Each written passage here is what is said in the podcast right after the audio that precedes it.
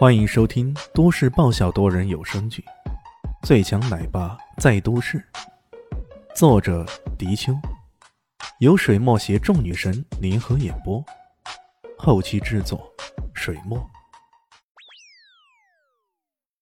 第五百九十二集，艾云珍、赵伟英，甚至乔小三、老夏，还有游龙武馆，从明珠市到南巷市，这些人因为自己受伤的消息传出。个个都遭到不同程度的打压，看来这些人还真的不知死活呀！看我回去怎么收拾你们！没办法，他只好逐一打电话过去，一一安抚这些人。听到他身体康复的消息啊，几乎每个人都欢呼雀跃，有种解放的感觉。对于一些简单的问题，像老夏、乔小三他们，李炫直接联系了豹哥，让豹哥帮他们去解决问题。至于艾云珍他们，面对的是赵家的报复，这可就让他等等了，自己回去后再做处理。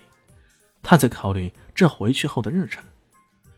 看他打电话都打了半个小时啊，而且多半是女性，旁边的大雄都听得目瞪口呆，最后忍不住结巴的说道：“呃，轩轩轩哥，你你这是要开开一个后宫的节奏啊？”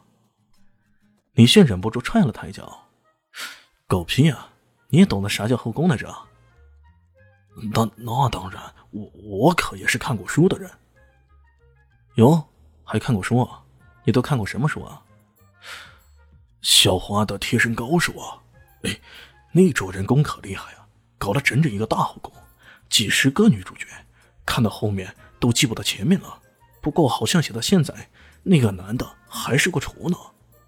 李炫无语了，下一句却又差不多噎死他。哎，轩哥，你有那么多女人，你该不会也是个厨吧？我操，去死！李迅忍不住又踹了他一脚。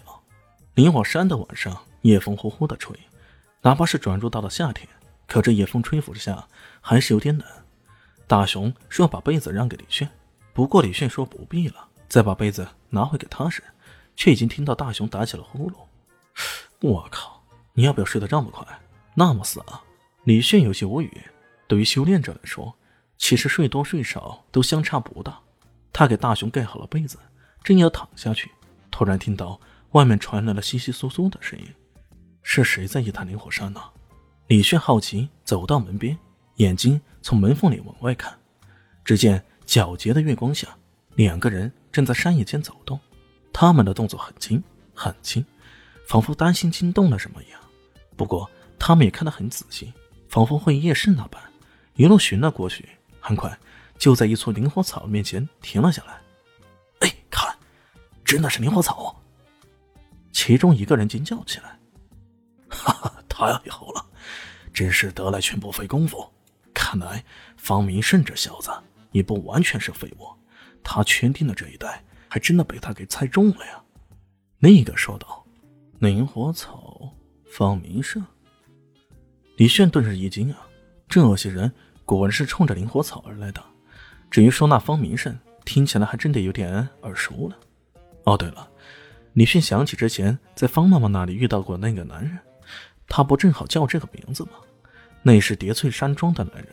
果然，叠翠山庄的人也盯上了这灵火草了。看着这两人的样子是采草来的，既然如此，那自己也不客气了。这黑夜里出现的两人，确实正是叠翠山庄的男人。这两人领头的年纪较大，名叫方云彤，另一个叫做方明书。他们正是奉命前来寻找这种灵草的。正当方云彤伸手想去采草的时候，突然身后传来一声斥喝：“是谁？三更半夜的，是做贼还是咋的？”两人悚然一惊呢，回头一看，月光下。只见一个屌丝般的男人正叼着一根草茎，一副吊儿郎当的样子看着他们。这个男人是什么时候出现在他们身后的？而且是在他们毫无察觉的情况下？啊，一定是刚刚发现了灵火草，自己过于激动，所以没留意吧？方云同第一时间如此安慰自己，他可不认为这个年纪轻轻的屌丝居然能够拥有绝世轻功，连他自己觉察不了。哼，小子。这里与你无关，你快给我滚吧！方云彤冷笑道。李炫瞪大了眼睛，一副错愕的样子。哎呦，这可奇怪了，这小子做贼还威胁起主人家来了。这座山是我包下来的，你说跟我有没有关？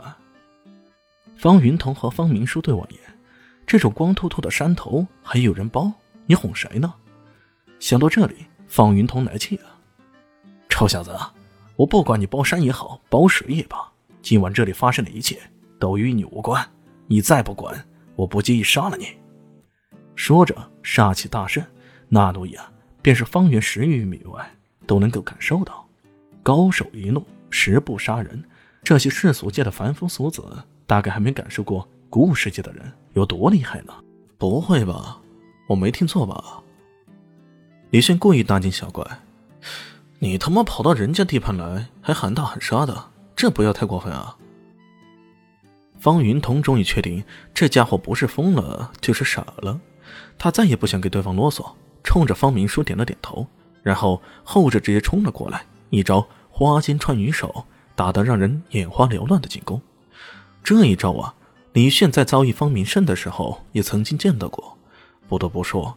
这种看起来花团锦簇的攻击，实在是变化多端，稍有不慎就会被对方攻击得手。不过李炫是什么人？他的功力恢复后啊，他也想找个人来练练手。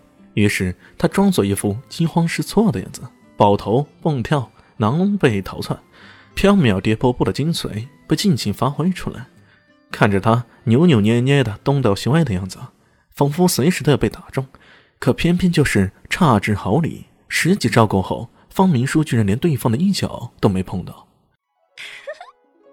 大家好，我是阿西，是只猫，在剧中扮演乔小萌等角色。本集播放完毕，谢谢您的收听，下集更精彩哦。